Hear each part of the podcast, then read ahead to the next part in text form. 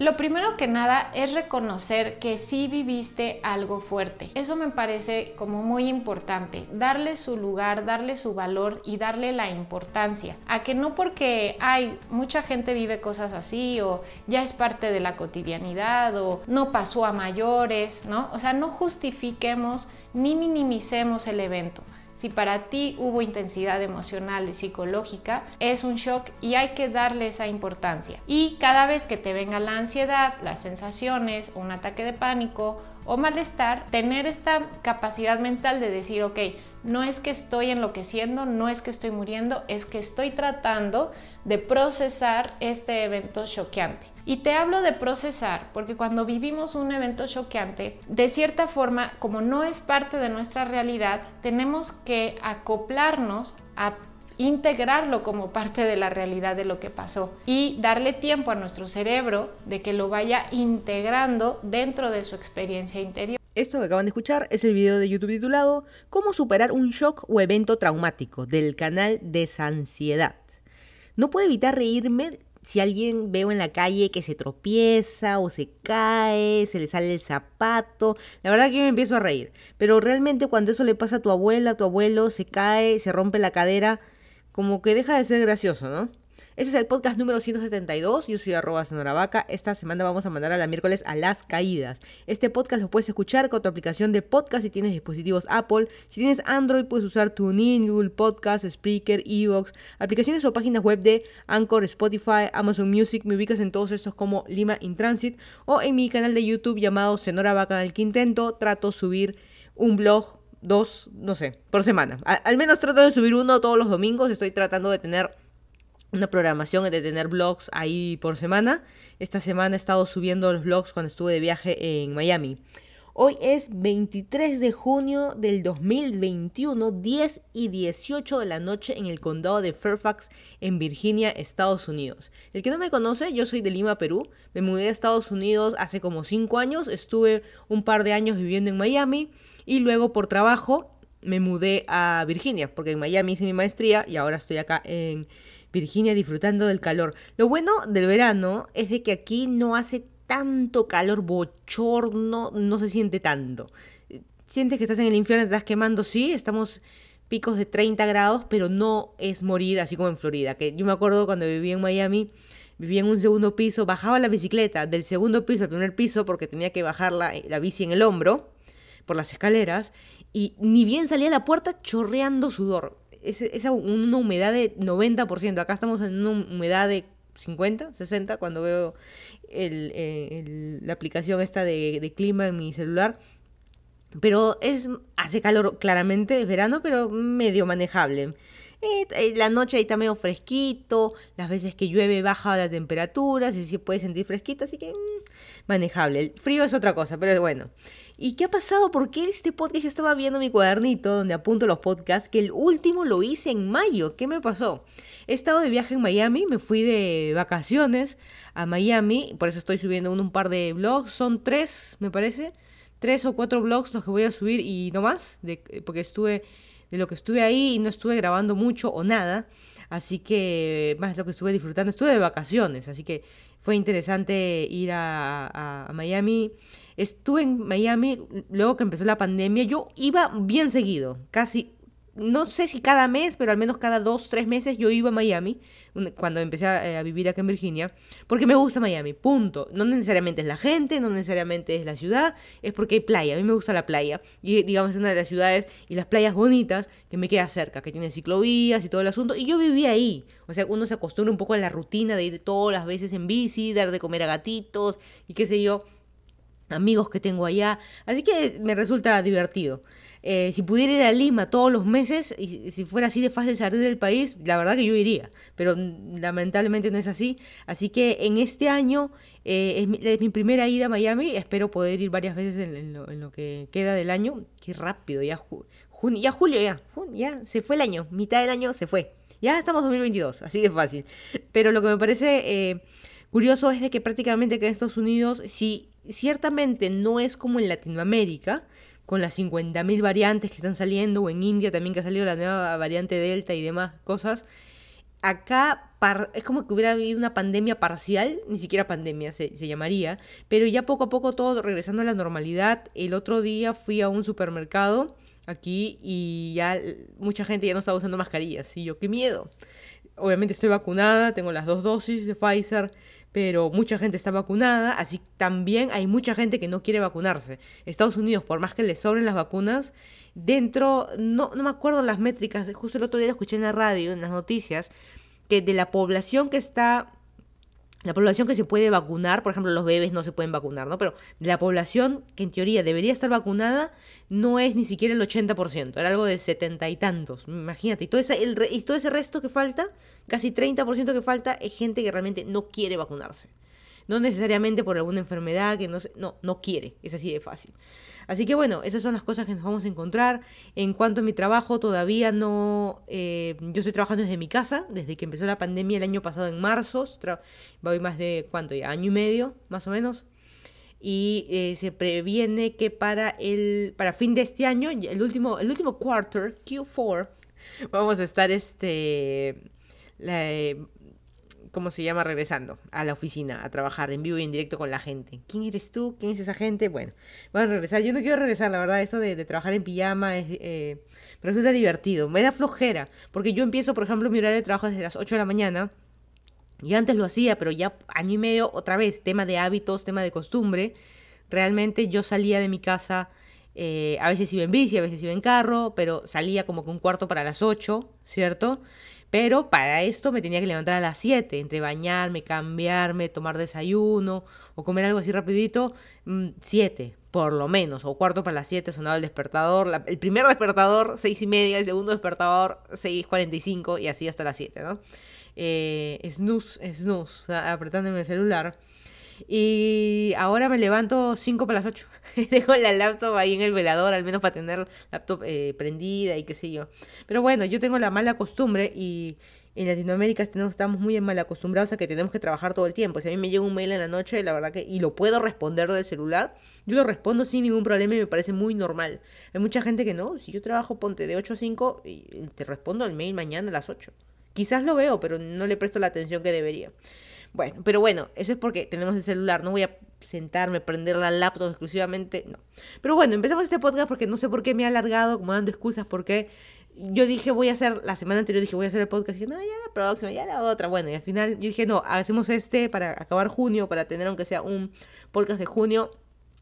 De todas maneras, el podcast de por sí el que nunca lo he escuchado, y después de tanto rato de hablar cualquier cosa, eh, trato de mezclar un poco noticias que hayan pasado en, Lima, yo que soy de, yo que soy de Perú, o noticias de Perú, eh, noticias algo que haya pasado en el mundo, y finalmente algo que me haya pasado a mí en la semana. Y si realmente, noticias van a pasar siempre, alguien se va a morir, va a pasar una tragedia, va a pasar algo súper bueno, va a pasar algo súper malo, ya sea en el país que sea, todas las semanas van a pasar algo. Eh, ¿Quién iba, iba, a imaginarse una pandemia? Y que los últimos, todo, creo que todos los podcasts desde que empezó la pandemia hemos hablado de la pandemia, por eso inicié hablando de esto, de cómo, cómo va, al menos en mi vida. Y si realmente en la semana no me pasó absolutamente nada, no tengo nada de qué hablar. No es que necesito hablar, no, este podcast es realmente para mí un hobby, nadie me paga nada, eh, así que no, mala suerte, no me paga nadie no tengo sponsors ni nada por el, ni nada por el estilo como al inicio del podcast y lo estás escuchando por Anchor, vas a ver de que digo, bueno, viene Anchor me paga 0.001 que hasta ahora ni he cobrado porque no es un monto suficiente. Pero bueno, vamos a ver un poco las noticias de, de que han pasado en Perú. Eh, finalmente, yo creo que podemos decir que sí. luego la segunda vuelta, el que no sabe, hubo una segunda vuelta de elecciones presidenciales en Perú eh, y ganó Peter Castle, que es Pedro Castillo, ganó y punto. Así de fácil. Por más de que hayan marchas, que la gente no le gusta, pataleta y qué sé yo, son números. La votación muy reñida, muy reñida, han contado hasta los últimos votos, han impugnado actas, mi mamá me mima, todas las cosas que tú quieras mira, este señor ganó, podemos estar o no de acuerdo, este señor ganó. Es así de fácil, señor Pedro Castillo. Yo no estoy muy de acuerdo con su equipo de trabajo, o sea, si ciegamente... Hemos, llegamos a una mala posición en una segunda vuelta.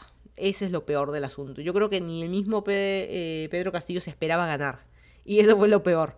Así que este, cero preparación, su equipo de gente, eh, lamentablemente es, yo creo, tal cual como todos los presidentes que hemos escogido.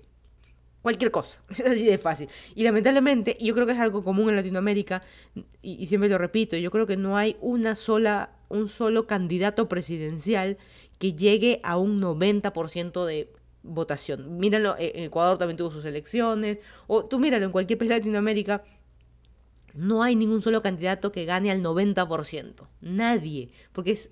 Y, y que no haya corrupción es casi imposible. Uno que ponga las manos a fuego, sí, yo quiero votar por esta persona. Esta persona va a cambiar el país. Esta persona va a mejorar el país, sea cual sea el país. No existe. Esa persona no existe porque sabemos que se va a robar todo, va a hacer lo que quiera, va a beneficiar a sus amigos nada más.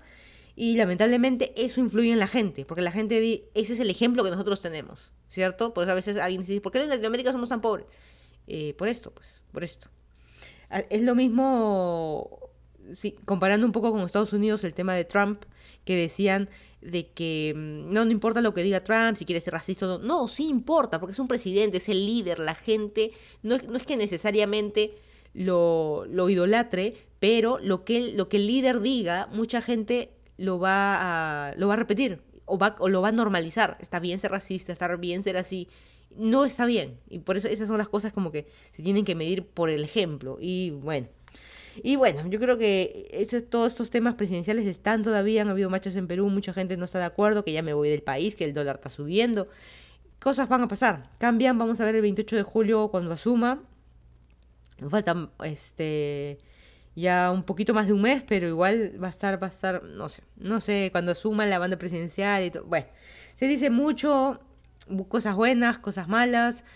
No sé, no, no, la verdad que no, no tengo idea eh, qué es lo que va a pasar. Alguien me dirá, ay, pero tú tienes suerte, tú vives en el extranjero. Ya, ¿y qué hago con mi familia? ¿Qué hago con mi plata? ¿Qué hago con mis cosas que tengo en Perú? Mis propiedades mis chakras, no exagerada, mis cosas que tengo en Perú, tengo suficiente tener familia, suficiente. No, uno no puede, yo no me puedo traer a toda mi familia, y cuando digo toda mi familia, hasta el último tío, hasta el último primo, sobrino, vecino, amigo, no puedo. No se puede. La única manera es mejorar el país. ¿Qué va a pasar? No sabemos, la verdad que hay que, esperar. Y en base a esto, y, muchos, muchos reporteros han salido a, blanquear que sí están de acuerdo, otros claramente salen que los programas de televisión, y no los voy a mencionar, comprados por el Fujimorismo. Han habido muchas renuncias, muchos cambios en todos los medios, ya sea en televisión, en radio, en, periódicos. Es increíble, ¿no? Lo que hace la plata, lo que hace la, la corrupción y la gente a veces cómo se vende, ¿no? Pero bueno, eh, fuera de eso, hay una cosa sí que yo no estoy de acuerdo, lo leí en redes sociales y también yo no estoy de acuerdo, de que ah, se está acosando una suerte de cyberbullying, acoso, insultos a la hija de Keiko Fujimori. Es una chica, y no voy a mencionar su nombre, pero eh, tiene 13 años y la cantidad de, uno, por un lado, gente que le insulta y mañosos que se meten a sus cuentas de redes sociales exclusivamente insultarlas. Yo digo, ¿qué pasa por tu cabeza? Una cosa es de que tú, por ejemplo, sigas a, tu youtuber favorito, tú lo sigues en las redes, lo sigues, pero alguien que tú realmente no sigas y que tú no estás saltando. Por ejemplo, si yo sigo a mi youtuber favorito, yo sé cuando sube videos, sube un video, lo veo y qué sé yo, pero porque yo soy suscrita porque tengo un interés. ¿En qué momento en tu cabeza tú tienes un interés por una niña de 13 años? Vamos a suponer que la sigas. La primera pregunta sería, ¿sigues a una niña de 13 años? ¿Estás bien? Esa sería la primera. Segundo, suponiendo que no la sigas, eh, ¿cuál es tu interés? Vamos a buscarla para meternos a insultar. Otra es la pregunta, ¿todo bien? ¿Todo bien por casa? ¿Está todo bien tu vida? Tú como adulto ¿Qué haces insultando a una niña? Y lo peor del asunto es la gente que apoya y responde, pero es que su mamá le expone. Keiko Fujimori la expone a la hija, mostrándole en medios, en qué sé yo. La va a exponer porque es una, ha sido una candidata presidencial y más allá de todos los... Eh, ¿Debería estar en la cárcel? Sí. ¿Tiene que pagar absolutamente por todas las cosas que ha hecho Keiko? Sí. ¿Ha salido su hija? Sí, porque es su hija. En muchos ámbitos tiene que salir, tiene que, ha salido la esposa, ha salido las dos hijas que tiene, pero no es excusa para decir, está bien que le insulten, está bien que la acosen, eh, porque, es, eh, porque la exponen. Es la misma excusa de, de la calle cuando uno dice, esa chica se merecía ser violada porque usaba minifalda. Es exactamente la misma excusa y no vamos a estar de acuerdo. Y otra vez, ¿todo bien por casa? Para meterte con una niña adolescente, joven de 13 años. 13. ¿Qué diablos haces siguiendo o siquiera viendo redes sociales? ¿Todo bien? ¿Todo bien por tu cabeza? Bueno, eh, hablando de todo bien, todo mal. Ayer, justo ayer por la noche, ayer que fue eh, martes, hubo un temblor slash terremoto de 6 grados en, la en las costas del Pacífico, a la altura de, eh, me parece que es Chilca, que, fue en, Lima. Así que justo da, la casualidad de que a esa hora yo estaba hablando con mi mamá. Justo porque fue en la noche, me empecé eso de las 11, me parece. Y estaba hablando por teléfono con mi mamá y comenzó un ruido fuerte y mi mamá me colgó y se fue corriendo. Así de fácil. Y me río, no es gracioso, digamos. Eh, pudo haber pasado algo mayor, no solo a mi familia, a cualquier persona. Eh, y hay muchas eh, fotos y videos de programas de televisión en vivo, que algunos se han movido horrible, eh, edificios rajados, eh, hay unas fotos ahí que estaba viendo el aeropuerto Jorge Chávez, que el aeropuerto pues no es algo totalmente construido todo de cemento, techo, no, sino son esos como bloques, como oficina, ¿no? Esos techos de oficina que los bloques se te pueden caer, muchas oficinas se deben haber, los techos también, este, falsos techos, digamos, porque tienen los tubos de aire acondicionado y cosas pasando en los techos. No es que puedes pisar el techo y no te vas a hundir, ¿no? Una cosa así. Eh, y, ese tipo de, cosas y no ha habido, por suerte, por suerte, ¿se acuerdan de ese terremoto que tuvimos en Lima? Yo también estaba en Lima en ese tiempo que fue... Se me fue el año. ¿Qué año fue eso? ¿2007? La verdad que, uy, se me fue. Se me fue el, en qué año fue ese terremoto que destruyó una ciudad en Pisco. Eh, y, toda la zona de Ica y Alan García salió y dijo, no, no pasa nada, no pasa nada. Y el día siguiente la ciudad destruida, un montón de muertos. Y si yo tenemos suerte de que, de que no, no pasó nada grave. Y no se olviden siempre, recordarlo, parece tonto, pero no, siempre la mochila de emergencia, eh, tener...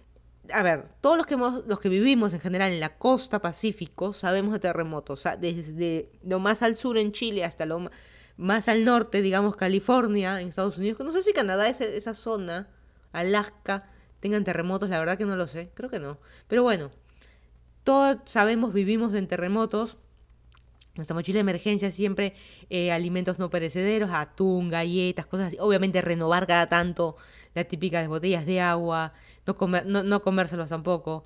Eh, las cosas que pongas ahí y tenerlas no vencidas, algún, si tú sufres alguna enfermedad, tener remedios, eh, si tienes mascotas, comida de la mascota, latas de comida o, bolsita de, galletitas de, perro, de gato, de acuerdo al, animal que tengas, eh, tenerlo en tu mochila de emergencia. O sea, algo, la mochila de emergencia es para que puedas sobrevivir. Y en estas épocas, gel o alcohol para también para desinfectarse las manos y mascarillas, que es algo nuevo que tenemos que poner a, a nuestro nuestra mochila de emergencia. Y yo aquí en Estados Unidos, algo curioso, no me pasa lo de... Esto es algo común, ¿no? Pero la mochila de emergencia que yo tengo en mi vida, en mi departamento, porque lo, acá no, yo vivo en Virginia, no hay terremotos aquí, pero lo que ocurre frecuentemente, al menos una vez cada tres meses más o menos, que se prenden las... Eh, contra incendios, las alarmas contra incendio y tenemos que evacuar el edificio. Así que lo que yo tengo en mi mochila es algo, no con lo que pueda sobrevivir, porque en teoría es un desastre solamente en mi edificio o, alrededores, no es un, desastre pues en toda la ciudad, como puede ocurrir en un terremoto. Eh, no, tú no puedes decir, ay, este, ay, voy a comprar Wong mañana, ¿no? Te has destruido todo, ¿a dónde vas a ir a comprar? La señora, ah, le compras la bodega de la esquina, está destruido. No, en cambio acá eh, hay opciones para comprar, así que lo, mi mochila de emergencia, en mi caso, para mí, es eh, mi laptop con la las fotos principales de, mis gatos ahí guardadas, un backup, no mentira, todo, todo hay que tener en la nube, siempre la nube. Este, las fotos este, de OnlyFans, esas no hay que tenerlas eh, guardadas en ninguna nube porque esas te pueden hackear. Las fotos de los gatos, la familia, no pasa nada. Eh, cosas sumamente personales eh, como fotos calatos, la verdad que eso, esas no, esas se borran, ni siquiera hay que tomarse. Así de fácil. Bueno, y lo que tengo yo es mi laptop y lo que tengo es eh, pasaporte. Pasaporte y documentos de inmigración. Ese es lo único que tengo porque son cosas a veces casi imposibles de sacar un duplicado. Un pasaporte lo puedes sacar, pero a veces tu, tus hojas de visas de trabajo, de green cards y, y, demás, o residencia, ciudadanía, todo ese tipo de documentos, la verdad que son importantes, vitales. Así que eh, sería complicado a veces tener un duplicado, puedes estar como que en un limbo ahí de no tener documentos por un tiempo. Así que siempre es mejor tener ahí todo a la todo este todo a la mano. Así que yo tengo mi mochilita y siempre tengo mis cosas ahí listas para salir porque varias veces ha pasado a veces en la madrugada que se prende porque alguien se olvidó, eh, estuvo calentando algo en una olla, se olvidó que prendida, mucho humo, prendió el alarma de incendio de su departamento, de ahí su alarma de incendio de todo el piso y de todo el edificio y ya pues fregando ahí. En fin, de día también ha pasado, así que esas cosas pasan, vienen los bomberos todo el cuento. Y en la calle todos como media hora, después ya sí, entren, entren, no pasó nada. Y es en partes eh, beneficioso o gracias que no haya pasado nada, ¿no? Fue unos buenos simulacros. Así que, bueno. En fin, al menos ya sé, para el futuro. En Perú creo que todos estamos acostumbrados desde niños en el colegio, estamos acostumbrados a los simulacros contra incendios, son incendios, contra sismos y terremotos, así que estamos acostumbrados. ¿Cuál es la diferencia entre un sismo y un terremoto? Interesante pregunta. En inglés, ¿cómo se dice sismo? Earthquake es terremoto y sismo. Bueno, y temblor. Bueno, en fin. Eh, ¿Qué más? ¿Qué más? ¿Qué más ha pasado eh, esta semana? Yo creo que la noticia también que ha, pasado es este muy independiente del tema del terremoto que justo me, me, olvidé de comentar, ¿no? Señora Placa tu ira. Que justo estaba leyendo un costadito apunté, señora Placa tu ira. Y era lo que yo, yo pongo en mi cuaderno ideas de cosas a desarrollar. Digamos, todo es este. No, es que tengo palabra por palabra escrita de las tonteras que estoy hablando. Pero yo digo, ¿qué más? ¿Qué peor catástrofe? Terremotos, corrupción, el dólar está subiendo, un presidente que no queremos. Mal menor, ¿no? Eh, ¿Qué, más? ¿Qué más? Ya una vez, hay que morirnos todos una vez, así de, así de fácil. ¿Por qué más sufrimiento? ¿Por qué más sufrimiento? ¿Dónde no nos vamos a ser más fuertes? En fin, la noticia que más me llamó la atención ha sido eh, más y, de vuelta con el tema de eh, las, las pandemias, no de la pandemia, es que ha salido un portal del Ministerio de Salud en Perú para que puedas registrarte si te vacunaste en el extranjero. ¿Cierto? Si tú viniste a Miami, por ejemplo, viniste a Miami a vacunarte, estuviste en Miami Beach, hiciste tu shopping, todo muy bonito, te vacunaste, regresas a Perú, en el portal debes decir, sí, yo me vacuné, este se... Porque acá cuando te vacunas en Estados Unidos te dan tu cartilla con el lote y qué sé yo, el tipo de vacuna, el lote y punto. Eh, ya bueno, entras al portal, te inscribes y ya está. Pero ha salido mucha gente diciendo que no se quiere inscribir en el portal. ¿Por qué? Uno, porque eh, me van a rastrear. Yo, ¿por qué tengo que dar mi información? Yo no quiero. Y la otra es de que, que el día que haya un refuerzo, se necesita un refuerzo, quizás te saquen del patrón, patrón, padrón, padrón. No, con D de dedo, no patrón. Patrón es como del jefe. Te van a sacar del padrón. Ahí esa, no sé por qué esa tonta idea de que porque me inscribí ahí nunca más. A ver, nos estamos olvidando algo muy importante. Que esta pandemia, que es la primera vez que sucede a esta magnitud, en nuestras vidas y las contaremos a nuestros nietos y se reirán, porque de ahora en adelante la vacuna va a seguir existiendo. No es que llegue un punto, se corta y ya nunca más nos vacunamos, no, esa es una vacuna que va a estar acá para siempre y obviamente a los laboratorios les conviene.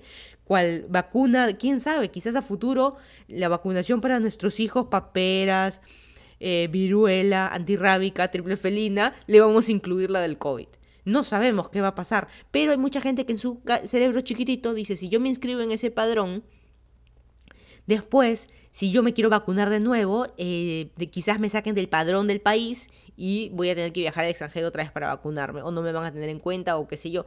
Tú inscríbete nomás, ¿qué problema hay? Estás beneficiando para la planificación de las edades de la gente. O sea, mucha gente ya se vacunó el extranjero y perfecto, lo subiste a Instagram todo muy bonito, pero ahora también hazte cargo, hazte cargo, inscríbete en el, en el padrón y punto. Así, por ejemplo, en mi caso, yo estoy, yo vivo en el extranjero, pero mi dirección, mi DNI está con Perú y yo estoy en el padrón de Perú. Así que yo ya me inscribí en el portal y dice si yo me vacuné en el extranjero.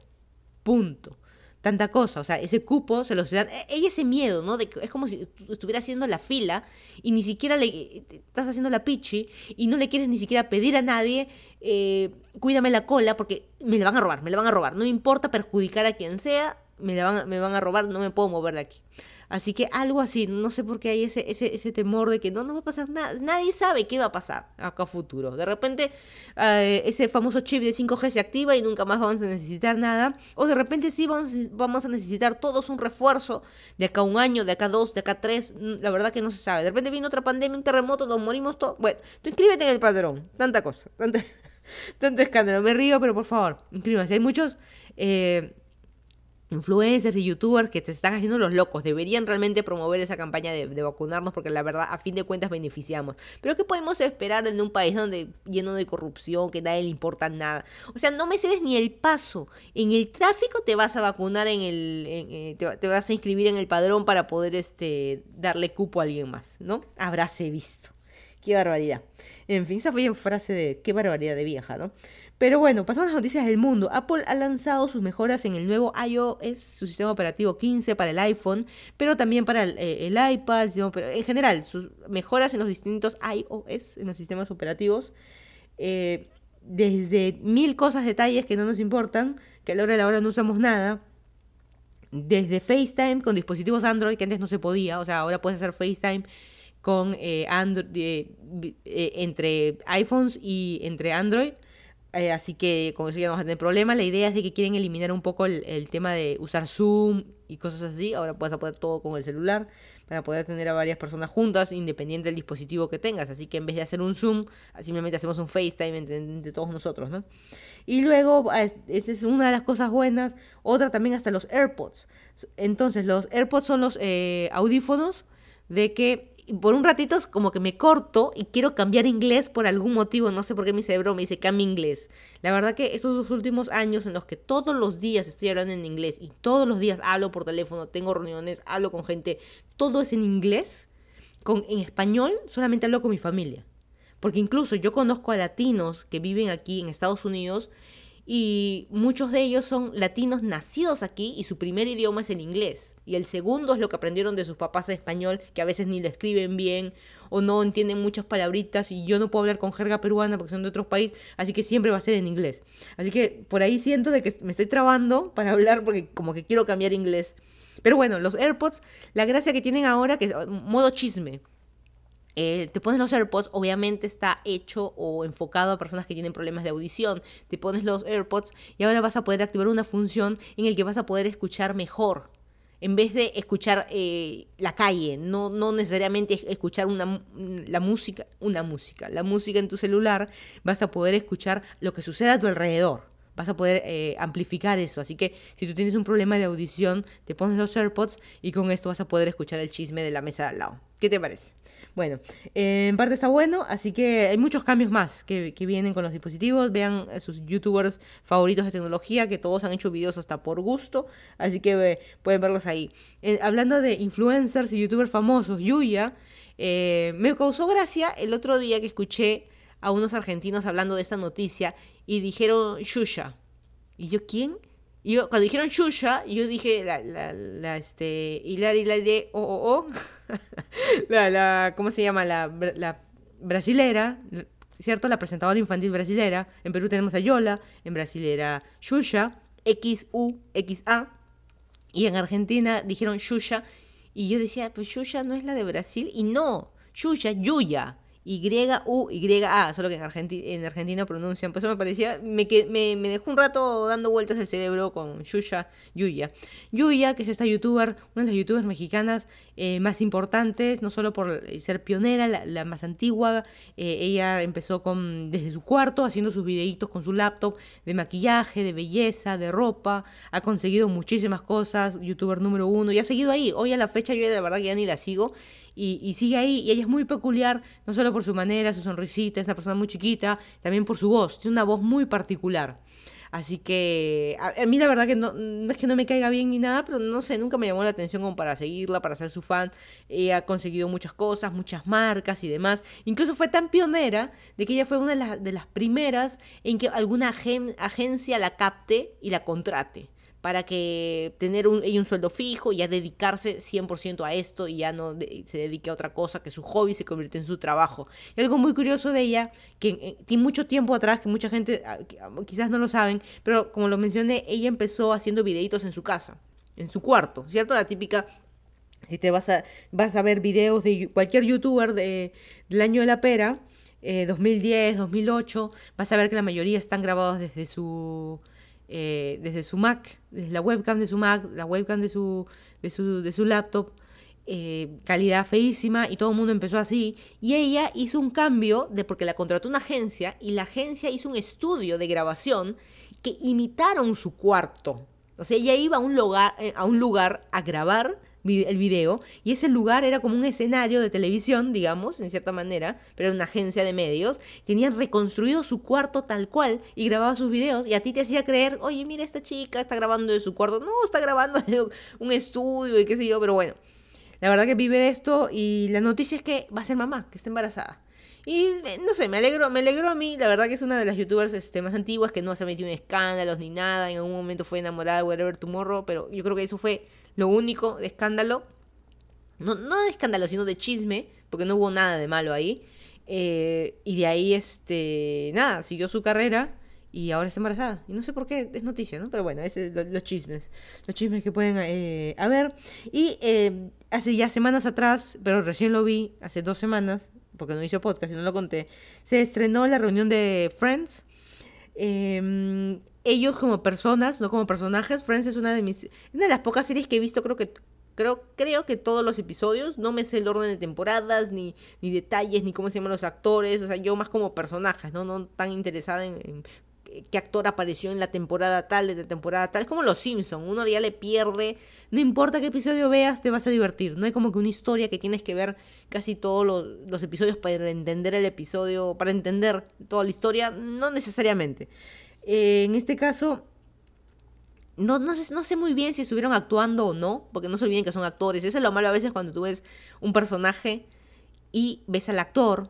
Esta vez fueron los actores viendo, eh, recrearon el set de televisión, hablaron de las experiencias de, de, de trabajar en Friends. Eh, eh, llevaron actores también este, que, fueron de la época. Los que me llamó muchísimo la atención fueron los papás de Ross y Mónica Geller, fueron los papás, o sea, los actores, ¿cierto? Los, los, actores que representaban a los papás de, estos, los hermanos Geller y viejísimos, viejísimos, y no solo viejísimos ellos, viejísimos todos. La verdad que me... No sé, me, me chocó este... Me, me, chocó, me chocó bastante ver a gente vieja. Y hay una frase que la dijeron ahí que me, que me gustó mucho que dice cuando uno empieza a tener familia, esa familia que son tus amigos termina. Y por eso la serie terminó. Porque ya no, ya cada quien inicia su vida, empieza en su familia, por eso sale en, los últimos, en el último episodio que tienen los hijos y ya cada quien se separa, ¿no? Esa familia, esa familia realmente termina. Pero es interesante la serie y también sobre todo ver las entrevistas a los productores. Eh, eh, no sé, está, buena. Si pueden, eh, véanlo, está ahí en HBO o en su torrent favorito. Ayer y anteayer fue Prime Day, que es el famoso día de Amazon con los super reconta descuentos, pero de chuchería y media. La verdad que yo no he comprado nada, si alguno de ustedes compró me cuenta. Nada interesante, la verdad que la típica de memoria SanDisk, relojes, Garmin, la verdad que nada... Nada bueno, no sé por qué, ¿ah? todos los últimos años, Black Fridays y todo esto, la verdad que nada, pura chuchería. O sea, algo que valga la pena, por ejemplo, yo tenía en mi listita de Papá Noel, tengo ahí la cámara Sony que me quiero comprar. Cero descuento, tengo un mueble ahí que me quiero comprar, me quería comprar una aspiradora también, hashtag ama de casa. Nada, nada realmente interesante, todo marca, marca chusca, nada, nada bueno. Pero bueno, cada quien decide si es bueno o no bueno. Y em, esta, semana está la... Eh, ¿cómo se dice? El juicio, no sé si juicio exactamente, pero de hashtag Free, Free Britney, de Britney Spears. También hay un documental de Britney Spears acerca de esta, ella cómo fue manipulada y manejada por su padre. Eh, y ahora ella quiere recuperar prácticamente su vida. Está media rayada, ¿no? Media Coca-Cola tipo Talía. No, no sé si es un tema de la fama o de, de qué exactamente. Uno ve sus historias y la verdad que no se entiende muy bien. Y hay cierta, todo el mundo la tildaba de loca, a mí me llamó mucho la atención. Creo que lo comenté en un podcast cuando vi ese documental de, Free Britney. Em, ahorita es un hashtag, lo pueden buscar tal cual, Free Britney, en cualquier red social lo van a encontrar y enterarse un poquito más. Pero ese episodio que nosotros vimos de Britney con la cabeza rapada, eh, con un bat de béisbol pegándole a una camioneta, todo el mundo decía, está, drogada, está loca, qué sé yo. No, pero no sabíamos el trasfondo de eso, era de que ella había ido a recoger, ella ya estaba separada y su esposo, su ex esposo, tenía los hijos y no se los quería dar. de vuelta. Ella los iba a recoger y no se los quería dar. Y, tenía la prensa ahí en la puerta eh, de la casa, esperándola, mirándola, ella cómo estaba esperando a los hijos y se peleaba por teléfono con el marido. Y qué sé yo, y ella explotó, explotó ante esa situación y yo creo que cualquiera explotaría. Y nosotros no vimos todo eso, nosotros vimos esta tal loca que se cortó, se cortó la cabeza, iba a decir, se cortó el pelo chiquitito. Pero bueno, esas son las cosas que pasaron esta semana y están pasando. Eh, vamos a leer un poco las preguntas de Instagram. Yo todas las semanas, incluyendo hace como tres semanas, hice las preguntas y voy a responder esas, no, no pregunté más. Pero bueno, eh, empezamos con la primera que te dice, ¿te vas a vacunar primera o segunda dosis? Nada, te vas a Lima a vacunarte. No, yo me vacuné acá en Estados Unidos. Y ya llené mi padrón para decir en la página del Ministerio de Salud para decir que ya me vacuné. Eh, ¿Quién ganó las elecciones? Em, lo que pasa es que hay gente que está negada. Por más que no diga ha ganado Peter Castle, eh, Pedro Castillo, y lo digo como broma, Peter Castle es Pedro Castillo, eh, ya ganó, los números son los números, esa es la, la, métrica, la estadística, no, pero no es posible, hay que impugnar, no es posible que haya ganado, ¿cómo va a ser él un presidente? No, no, no. Y demás adjetivos que no vienen al caso, y en ningún momento, ninguno de nosotros nos tenemos que referir a nadie, muy en general, ya sea un presidente o al, chico que te cuide el carro con nada despectivo relacionado a la persona. Eh, como decía la regla esta de, que no puedes si no lo puedes cambiar en, tres segundos, no lo menciones. Si una persona es gorda, si una persona es flaca, si por su color de piel, lo que sea, uno no debe mencionar su nacionalidad, su raza, uno no debe meterse con eso. Así que no tampoco te metas. Así que la respuesta es ganó él. Él, es el que ganó por más que le pique a la gente. Eh, pregunta, ¿se pueden hacer viajes interregionales en Estados Unidos y en Perú solo por motivos especiales? En Estados Unidos está libre, puedes ir a donde quieras. Es así de fácil, en Estados Unidos. Entrar a Estados Unidos de otro país, todavía hay limitaciones de Europa, India y qué sé yo. Pero fuera de eso, no. Y en el caso de Perú también está abierto, pero hay algunos, por ejemplo, esta semana, según lo que leí, eh, cerró Arequipa en la teoría, en la práctica hay mucha gente que está tuiteando que está entrando y saliendo de Arequipa sin problema porque encontró una nueva variante ahí, así que recomiendo no viajar. así que ahí depende, hay que medir cuál es el caso especial, ¿cierto? Obviamente, si tienes un familiar en el hospital y tienes que ir, obviamente, ahí como que sí. Pero simplemente porque, hay que ir de vacaciones, reactivemos la economía. Eh, la verdad que no, no, es la manera de reactivar la economía.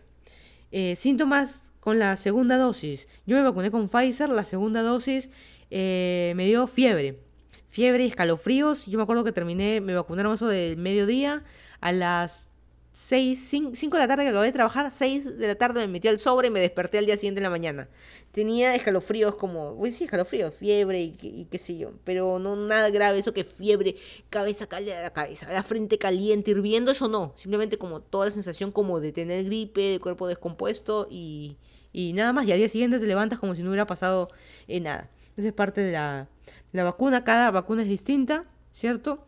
Pero nada, esa fue con la Pfizer. Y obviamente que te duele un poco el brazo, sí, horas después, pero todo eh, normal.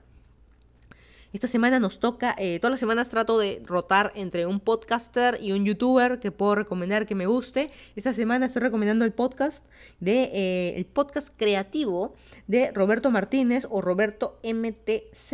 Cuando digo Roberto Martínez me recuerda al futbolista, al ex esposo de Gisela en Perú, pero bueno, no tiene nada que ver. Pero es Roberto MTZ, un chiquillo que hace este podcast creativo de que habla con gente creativa, de creatividad que entrevista un montón de gente, a youtubers, actores, eh, músicos y qué sé yo, y habla de creatividad, de, distintas cosas, pero son más entrevistas, pareciera como entrevistas entre amigos. Es un podcast, tiene su canal de YouTube, lo encuentras también en cualquier plataforma de podcast y está muy bueno, la verdad que muchas frases, he entrevistado a Whatever Tomorrow, eh, Luisito Comunica, un montón de eh, Ximena Sariñana un montón de gente que no necesariamente tiene que ser súper archi contra famoso, no te va a interesar al presidente, pero también es este, un chico que es, este Roberto Martínez es como que súper, no sé si inteligente, pero es una persona que es súper letrada, siempre está cuoteando, porque eh, Aristóteles tenía esta frase, porque tal actor tenía esta frase, porque tal presentador tenía esta frase, tal comediante decía esto, o sea,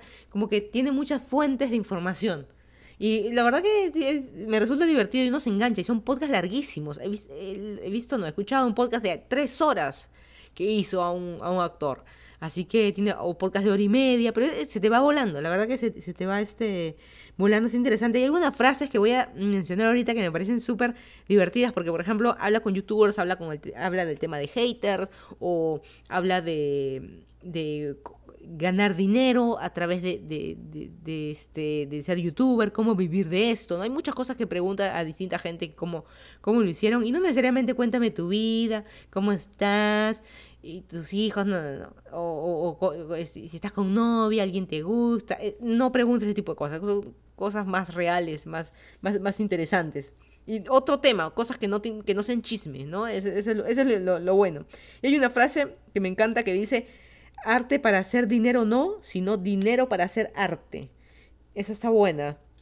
Eh, y es cierto, y es prácticamente lo que hago yo. Yo no. Eh, por eso dicen el, youtuber, ¿no? Arte para hacer dinero. No te importa, haces todos los videos. Alguien te contratará. Sigo abriendo cajitas, marcas y qué sé yo. Cantidad versus calidad, ¿no? Una cosa así. Pero eh, lo otro es dinero para hacer arte. Por ejemplo, en mi caso, lo que yo hago de YouTube es un hobby. Y yo tengo un trabajo de oficina para poder pagar mi hobby. O sea, es una tontera, ¿cierto? Pero bueno, esa es la, manera. Y hubo una, una, una, conversación que tuvo con Luisito Comunica, que el que no sabe quién es Luisito Comunica vive bajo una piedra. Lo que sí, ellos están muy centrados en temas, eh, eh, no mencioné Roberto Martínez mexicano, y todas las entrevistas que hace, creo que el 100% son de gente de mexicanos, todos son mexicanos. Eh, y hay una, Estaban hablando en los comentarios negativos de los haters. Y Luisito Comunica hizo este, este ejemplo.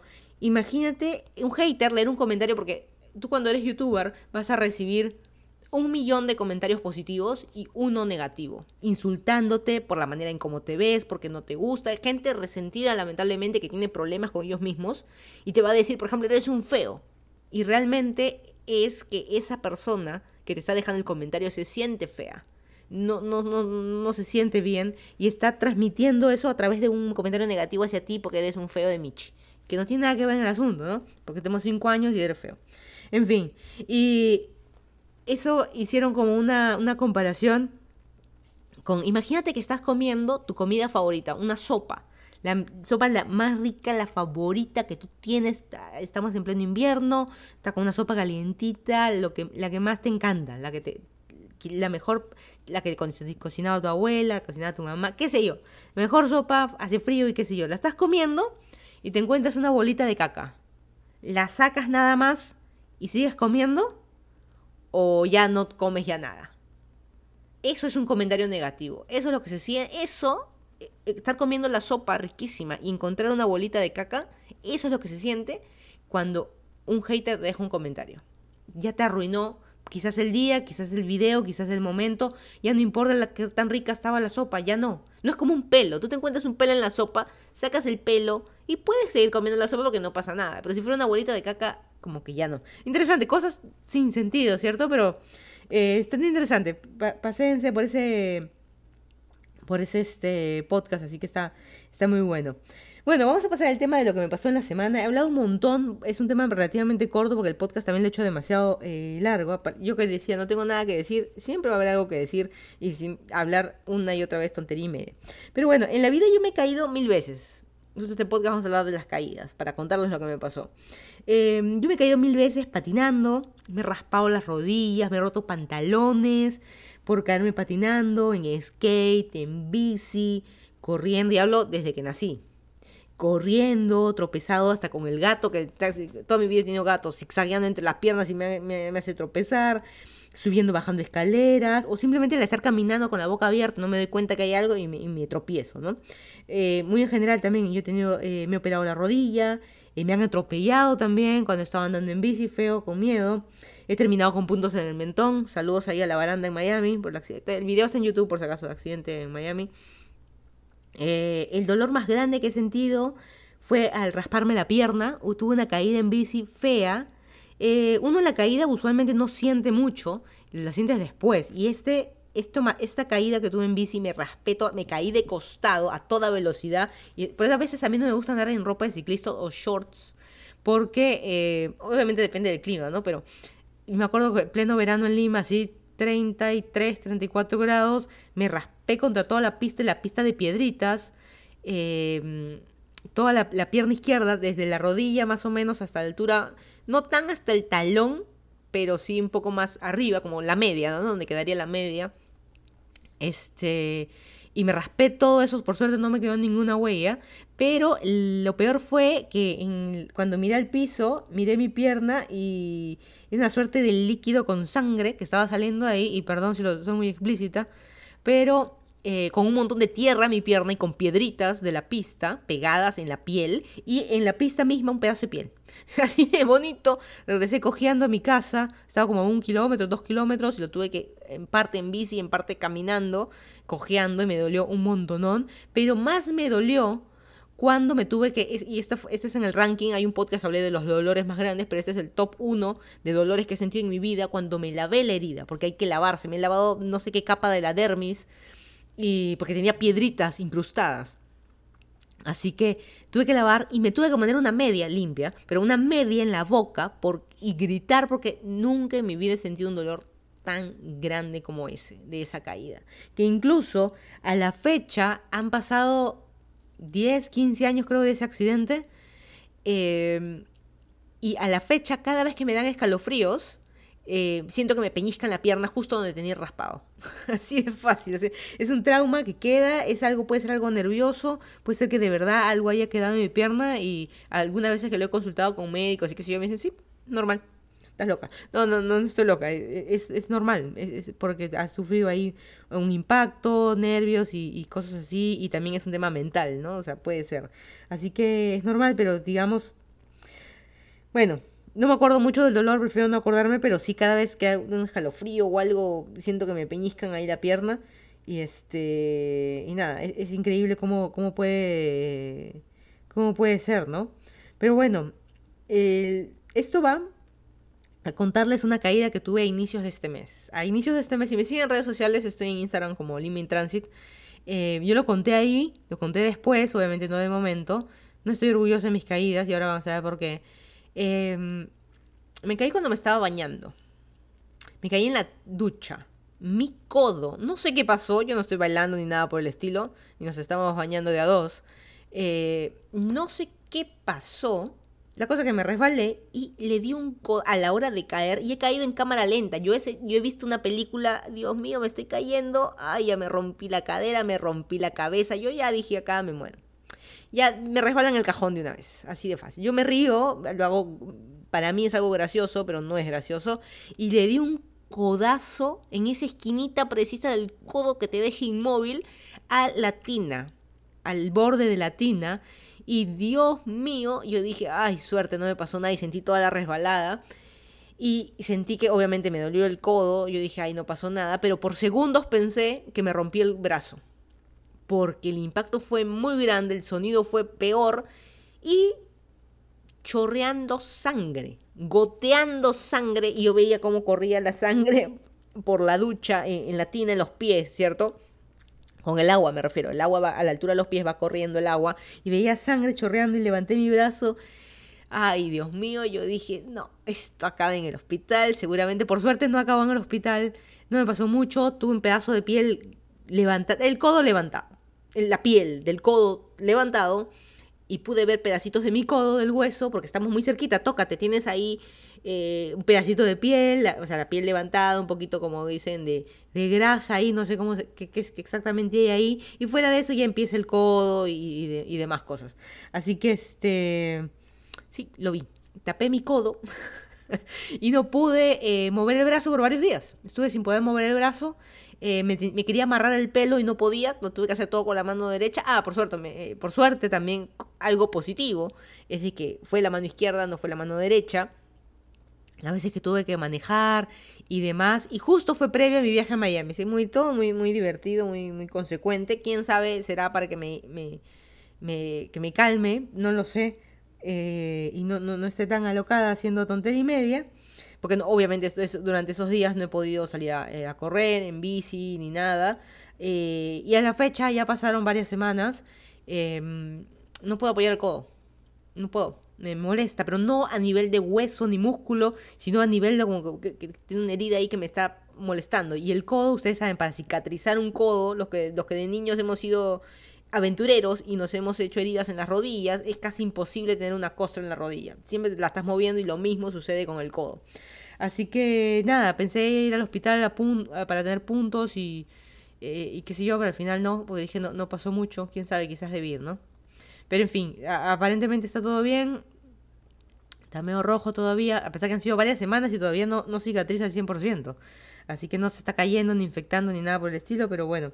Pero bueno, esas son cosas que pasan, son caídas de... Eh, nos vamos a caer, nos van a pasar, nos vamos a tropezar, nos vamos a caer. Son accidentes que pasan, que te atropellen o algo va a pasar, un terremoto puede pasar, una pandemia puede pasar, pero eh, eh, esto, digamos es normal, pero mi, mi, mi temor es de que recordé mucho a familiares míos ya mayores, de abuelos, tíos, de que tuvieron accidentes así, que se cayeron, de que ya por viejos, ¿no? Porque no llegas a un punto que ya no caminas igual, no tienes la misma fuerza, tú crees poder subir esa grada y ya no puedes, y te vas a caer y te vas a reventar la frente y, te vas a romper una cadera. Y esas cosas han pasado en mi familia. Y el problema es que cuando uno tiene uno de ese tipo de accidentes grandes, hay un punto de inflexión ahí, porque a veces tu vida, la vida de ese adulto mayor cambia ese es el momento en el que tu familia dices, oye, este viejo ya no puede estar solo. Oye, este necesita, esta tía necesita una enfermera. Oye, esta persona ya no puede caminar solo, o sea, a partir de ahora tiene que estar en silla de ruedas. O sea, hay un punto de inflexión en el que, como hijos, digamos, nos damos cuenta que nuestros padres, nuestros abuelos necesitan ayuda, ya no son 100% independientes. Así que todo eso vino a mi mente mientras me caí y me resbalaba, ¿no? Pero bueno, en fin, no, no sé, no sé, eh, yo puedo instalar, ¿no? Una baranda en la ducha y justo, justo de ahí me fui, a, me fui de viaje a, como estuve de viaje a Miami, y en el hotel tenían, creo que la mayoría de hoteles tienen esas barandas para agarrarse.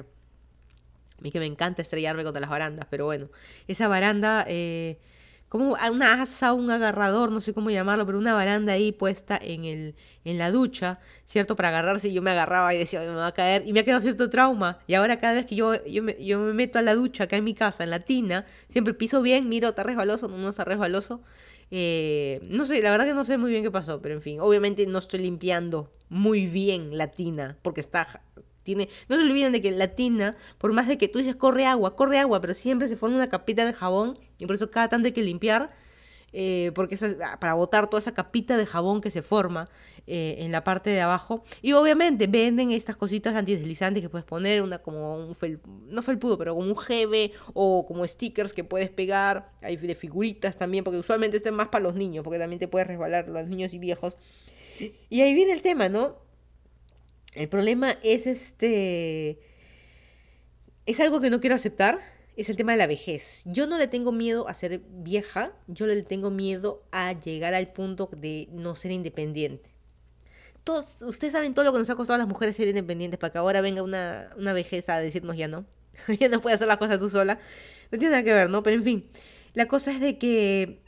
Mm, no sé, no sé si es un, así como cada vez de, como les digo, un escalofrío me, pincha la, pierna de la raspada, cada vez de que mm, bajo a toda velocidad en la bici, me recuerdo, tengo vagos eh, recuerdos de, de, mi accidente en bici y freno, por defecto freno, tiendo a frenar. No, no, no, no puedo bajar, tener una bajada de rampa a toda velocidad porque tengo miedo a caerme. Yo ya llegué a ese punto, o sea, ese accidente me, claramente me traumó. Este, por eso justo el video del, inicio, ¿no? De los shocks o eventos traumáticos es algo que es para toda tu vida. Es así de fácil. Tú puedes tener tratamientos, psicólogos, pero es algo que es parte de tu vida y tú tienes que aprender a, partir de ahora a vivir con eso. Y la verdad que yo le tengo, como les digo, no miedo a la vejez, sino un poco de miedo a la incapacidad a la que te lleva la vejez. Y lo peor del asunto es de que tú puedes prever todo lo que quieras, poner la baranda, el antideslizante, una enfermera, lo que quieras, ya sea para un familiar o específicamente lo que me pasó a mí, puedes preparar como lo que quieras. El problema es de que tú puedes controlar eso, pero no puedes controlar el paso del tiempo.